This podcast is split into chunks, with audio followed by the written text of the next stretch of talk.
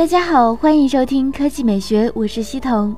最近，传言联想将发布两款摩托罗拉品牌新机：Moto E4 和更大的 Moto E4 Plus。今天，E4 Plus 的真机谍照被曝光，可拆卸电池设计显得格外与众不同。据悉，E4 Plus 的尺寸为一百四十四点七乘七十二点三乘八点九九毫米，采用五点五英寸七二零 P 屏幕，搭载 MT 六七三七 M 四核处理器，配备最高三 G 内存和十六 G 存储空间，提供前置五百万、后置一千三百万像素摄像头组合，电池容量高达五千毫安时。由此可见，E4 Plus 是一款十分强调续航的机型，五千毫安时电池已属巨无霸容量，而 720P 屏幕也将进一步降低整机功耗。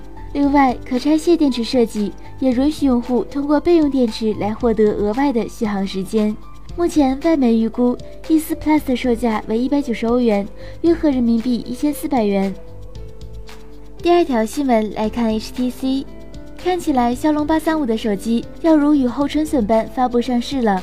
定于五月十六日下午两点在台北发布的 HTC U 十一旗舰，继现身 Geekbench 之后，现在官方配置单也在网上曝光，主要参数一览无余。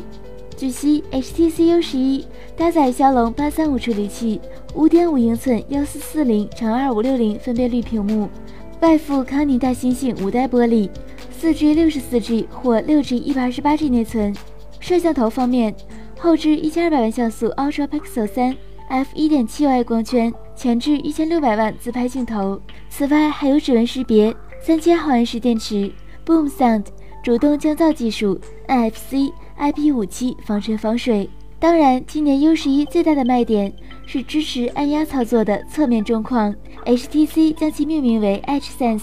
此前有消息称。HTC U 十一甚至精进到了放弃音量、电源以及触控式按压替代，但爆料大神给出的样机图有所出入，究竟真相如何？我们本月拭目以待。那今天的语音就到这里，大家明天见。